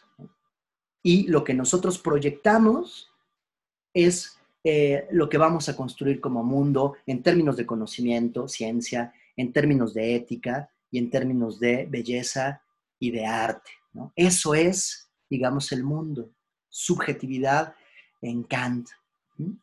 Em, y bueno, entonces por eso te digo, es, increíble este filósofo. Kant es tremendo. Eh, ¿Quién es la culminación? ¿Quién va a culminar todo esto que, ya nos ponía Kant?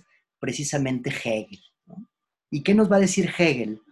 Bueno, Hegel, digamos que em, va, se va a colocar como la razón absoluta, o sea, nos va a decir, imagínate que yo estoy, trazo mi línea temporal, inicio, fin, él se coloca en el fin, y en este fin, cuando yo regreso hacia atrás, hago este recorrido hacia atrás, me voy a dar cuenta que todo está racionalmente ordenado, ¿no? Como te decía un poco de nuestra propia vida.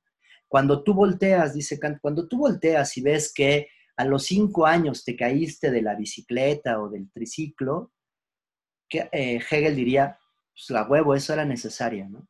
No me chingues, me dolió, era necesario. O sea, era una cuestión racional. Tenía que ocurrir para que tú aprendieras A, B, C, D, etc. O sea, em, Hegel es la explicación de la racionalidad.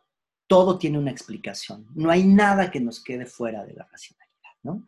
Hay una novela que yo creo que es sumamente hegeliana, em, una novela de eh, Gabriel García Márquez, que se llama em, ay, güey, la tenía ahorita, se me acaba de... Crónica de una muerte anunciada.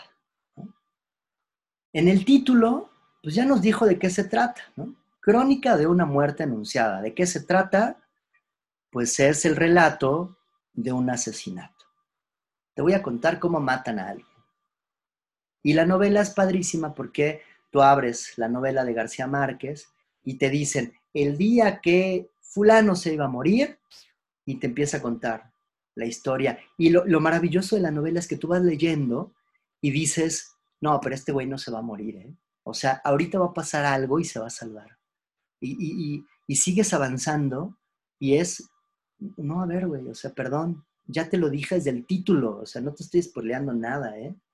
La novela se trata de la muerte de este fulano.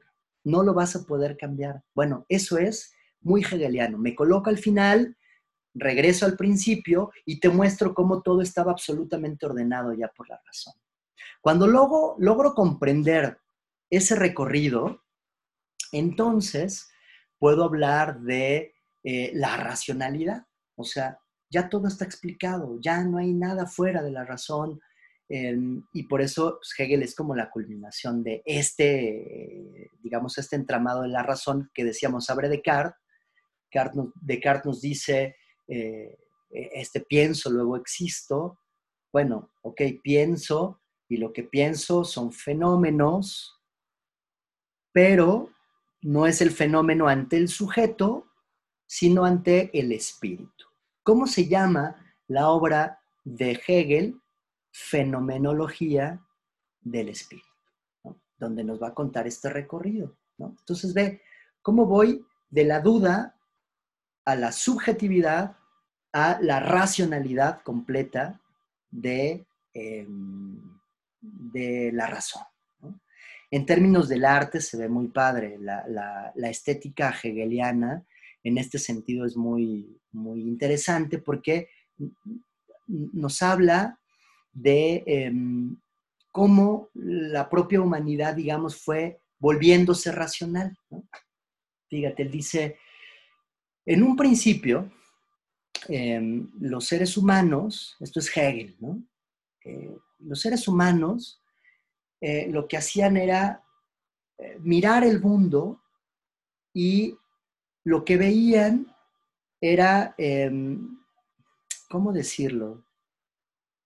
Tenían únicamente conciencia de estos objetos y entonces desarrollaron la arquitectura. Entonces, yo veo a la naturaleza, eh, acuérdate, con Kant la naturaleza es lo bello, Hegel va a decir, no, no, no, en la naturaleza no hay belleza, está en el sujeto. Si somos absolutamente kantianos, yo no puedo decir que la belleza está en la naturaleza, en los poderes de la naturaleza, sino en la racionalidad humana. Ahora, ¿cómo voy a llegar a la racionalidad humana? Dice, bueno, lo primero que tengo que hacer es, pues, darme cuenta que hay naturaleza. Y eso es lo que hice. Me di cuenta que había, que había montañas. Y entonces yo lo que hice como ser humano fue construir mis propias montañas, que son más chingonas que las otras montañas. Yo veo una montaña y construyo el Partenón. Digo, esto sí es un verdadero templo. La montaña está bonita, pero el Partenón no tiene madre.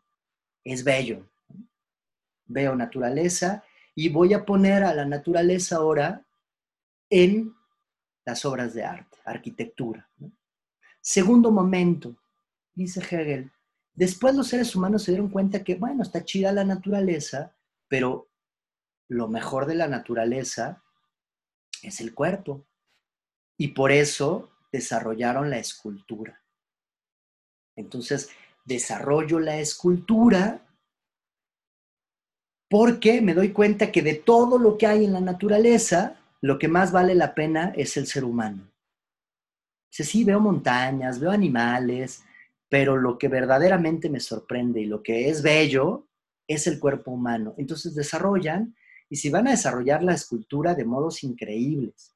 O sea, la escultura griega, dice, es tremendo, es algo eh, que solamente parece que solamente hace falta que caminen porque eh, tienen, aparentemente tienen vida ya, ¿no?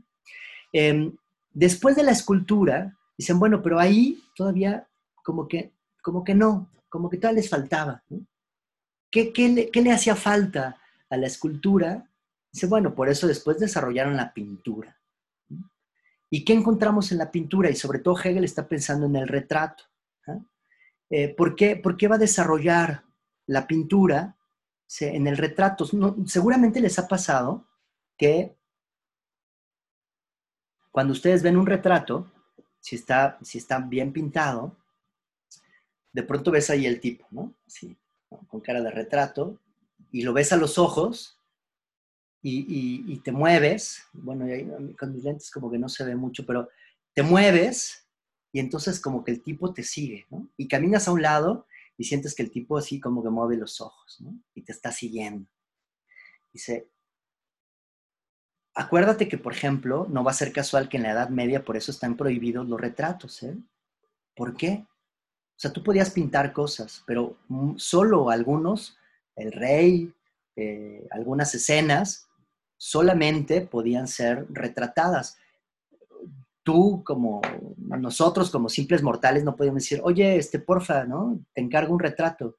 O sea, eso era como, y te encontraban un retrato y era como, güey, lo quemamos. Hay, un, hay un soneto muy famoso de Sor Juana eh, que precisamente habla sobre el retrato, ¿no? Este que ves, engaño colorido, ¿no? Este que ves, engaño colorido, es su, propio retrato. Cuentan que le habían regalado un autorretrato, eh, un retrato a Sor Juana y que querían quitárselo y ella, eh, pues un poco el soneto era para justificar que no se lo quitara. Eh, entonces el, soneto es muy, muy, muy lindo de Sor Juana, porque no eran permitidos, los retratos no eran permitidos. Y entonces em, el retrato va a ser muy importante es mejor, fíjate, es mejor que la arquitectura, es mejor que la escultura y es mejor que... Em, ¿Qué soneto es? Pregunta Sam. Ah, no, recuerdo el nombre, pero así empieza, ¿eh? Este que ves engaño colorido, si así lo googleas, seguramente te aparece. Em, antes me lo sabía de memoria, pero bueno, ahora no lo he practicado, pero estoy seguro que así inicia, ¿no? Este que ves engaño colorido, que con sus, bueno, no me acuerdo. Em, y entonces, em, te digo, ¿por qué es mejor la pintura que la arquitectura y la escultura?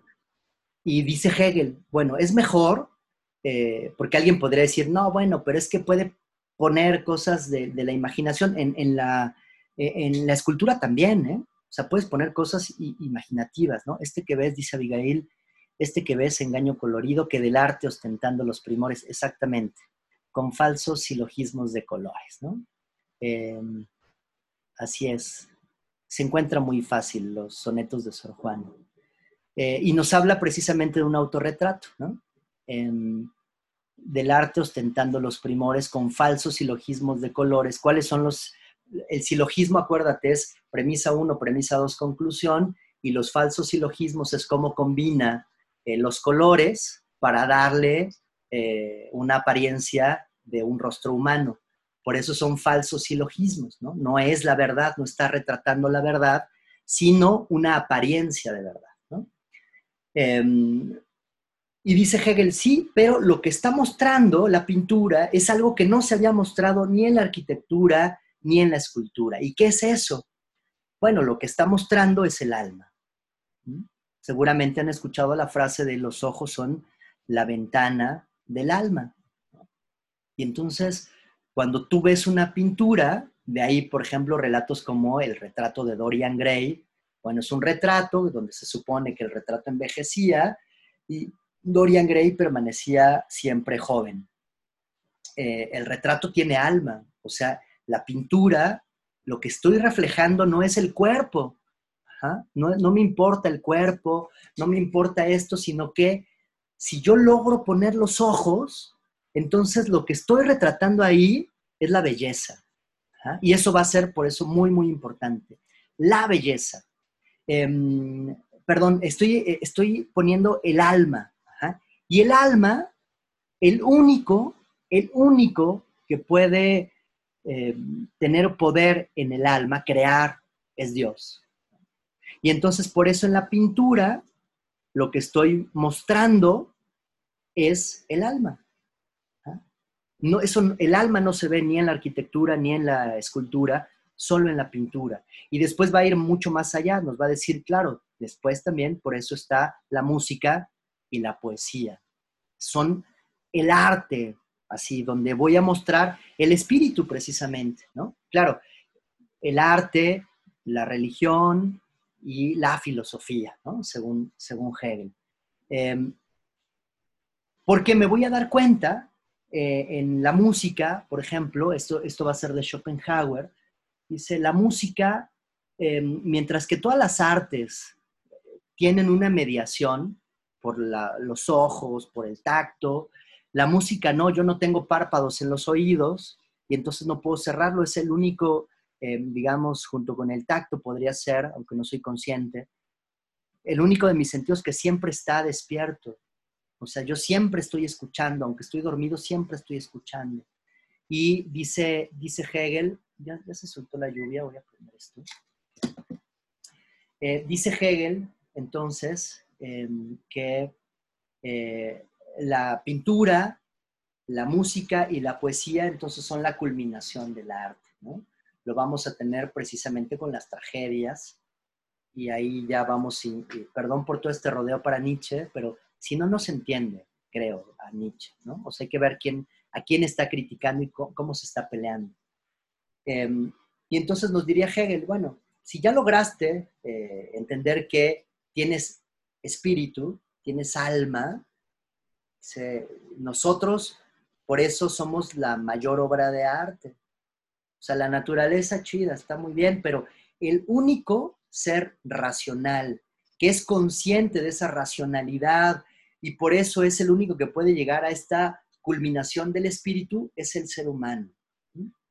Entonces, todo lo real es racional porque yo soy consciente de lo que hay en el mundo. Soy consciente del mundo, soy consciente de lo que me rodea y soy consciente de mis propios pensamientos. Es la culminación absoluta. Con Hegel te digo es ya, o sea, dime cualquier cosa, güey, yo te lo explico. Todo lo que te imagines hay una respuesta. Ya no hay posibilidad de mitos, ya no hay posibilidad de que, bueno, yo creía, no. Todo tiene una explicación, todo, absolutamente todo. Es absolutamente racional. Hay una explicación. Y si somos seres racionales, entonces, dirá Hegel, pues acabamos nuestra chamba, ¿no?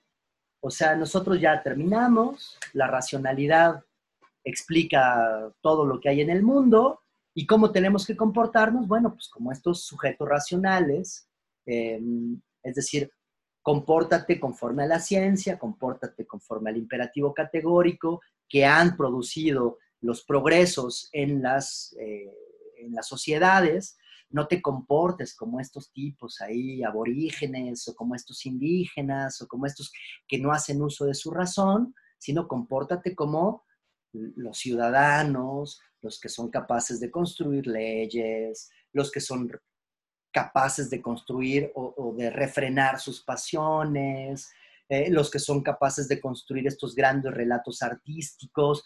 No es cualquier obra de arte, no es pintura, sino tengo que construir eh, la música, la música que antes era sacra, ahora es la música que también nos habla de estas pasiones, de la música. Por ejemplo, eh, si puedes escuchar algo de música clásica, eh, si no estás acostumbrado, puede ser que te duermas, ¿eh? O sea, que la pones y te echas una buena jeta y dice, eso es normal, diría Hegel, porque entender la música clásica implica un esfuerzo de la razón.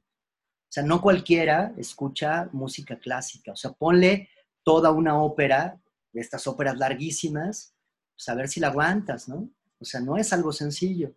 ¿por qué? Porque tienes que aprender el lenguaje de la música y el lenguaje de la pintura y el lenguaje de las artes en general, como el lenguaje de la filosofía. O sea, si tú lees, si leemos ahorita eh, la fenomenología del espíritu, la, no sé, las primeras páginas de la filosofía, la fenomenología del espíritu, o sea, es, es incomprensible, ¿no? Dice, o sea, para que te des una idea del prólogo, ¿no? Eh, bueno, sí, el prólogo, o mejor la introducción. Fíjate cómo, ¿qué nos dice en la introducción?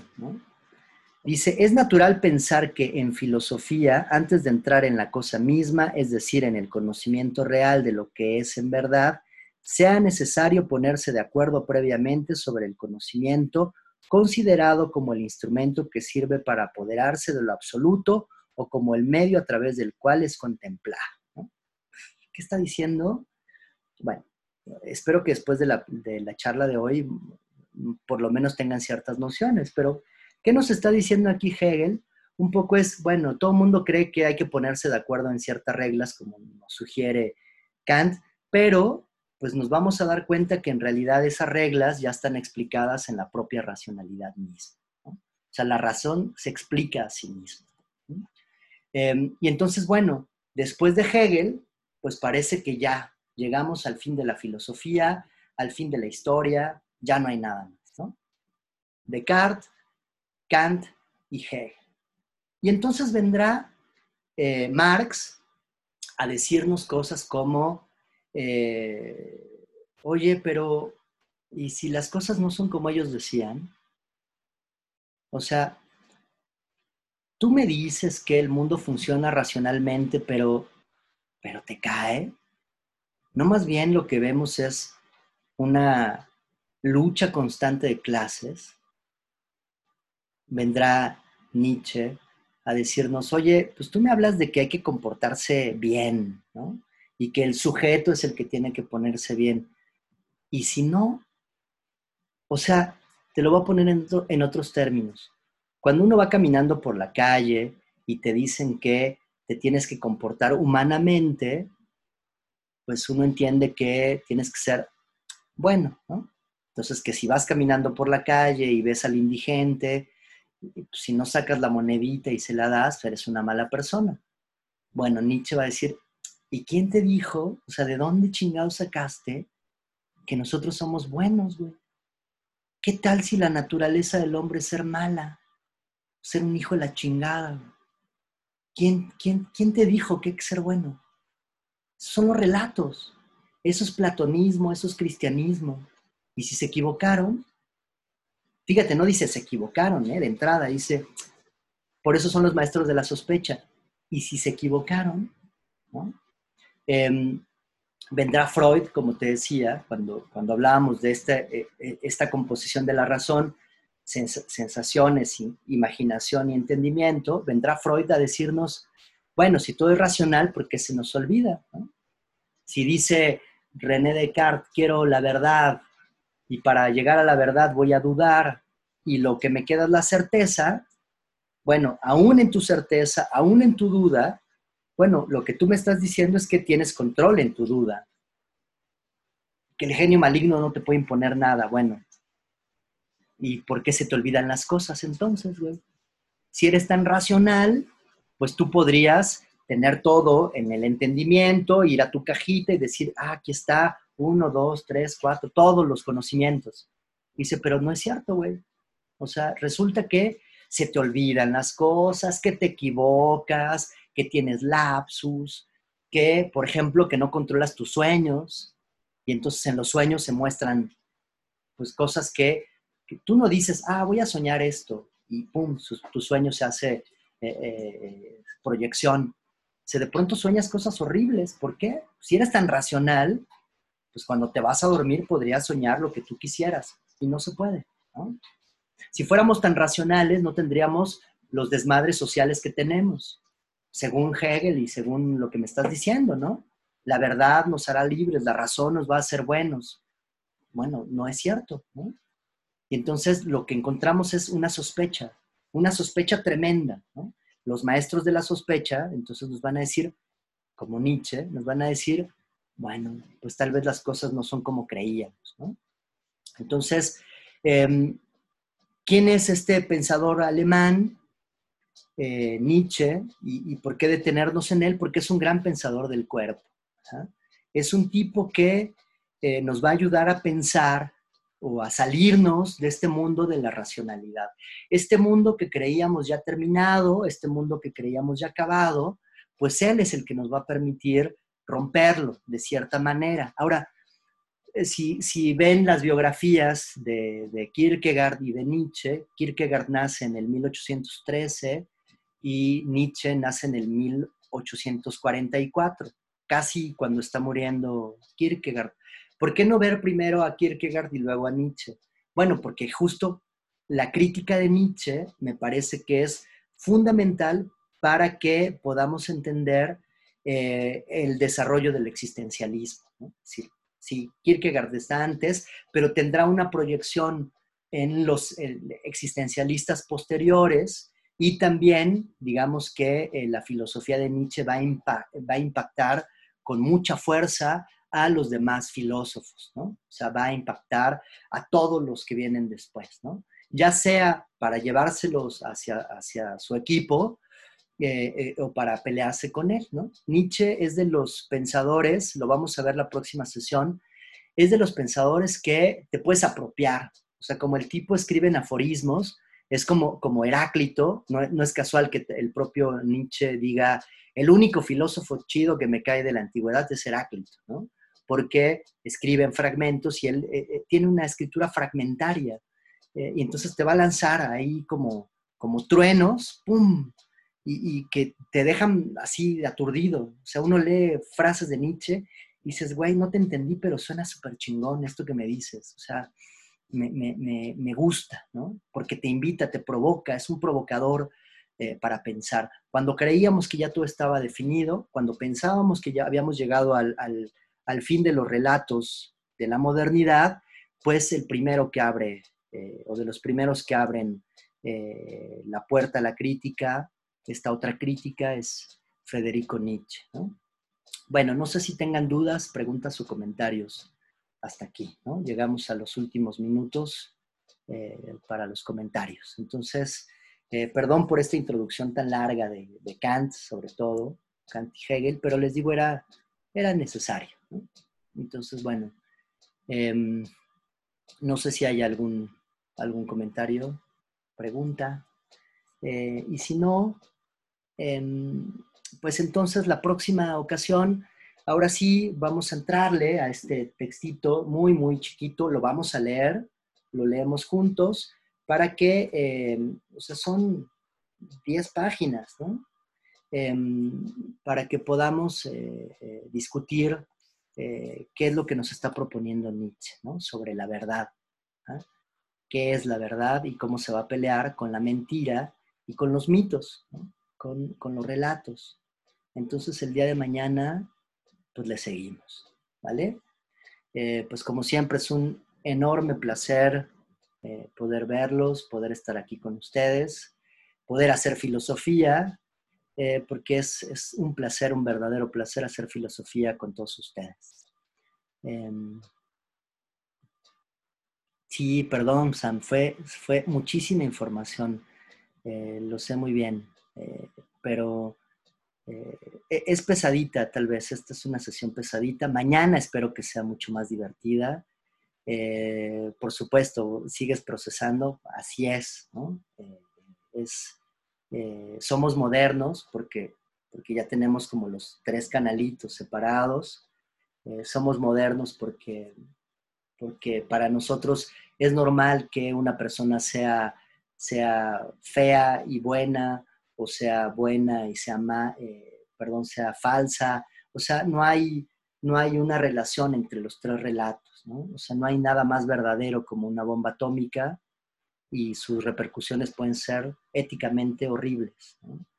Em, hay nada más bello, por ejemplo, eh, dirán algunos que eh, por ejemplo, dirán los futuristas que la guerra, ¿no? Ay, eso es bella, la guerra, ver cómo una especie de luces, eh, eh, luces en la noche, ver cómo las, las armas disparan y las bombas, oye, pero eso genera muertos. Bueno, pero es que yo estoy hablando de belleza, ¿no? Nos dirán los futuristas. Em, porque para nosotros ya son, la guerra sería sublime, pues de cierta manera es el discurso de los futuristas, Hermes. O sea, para ellos es bello.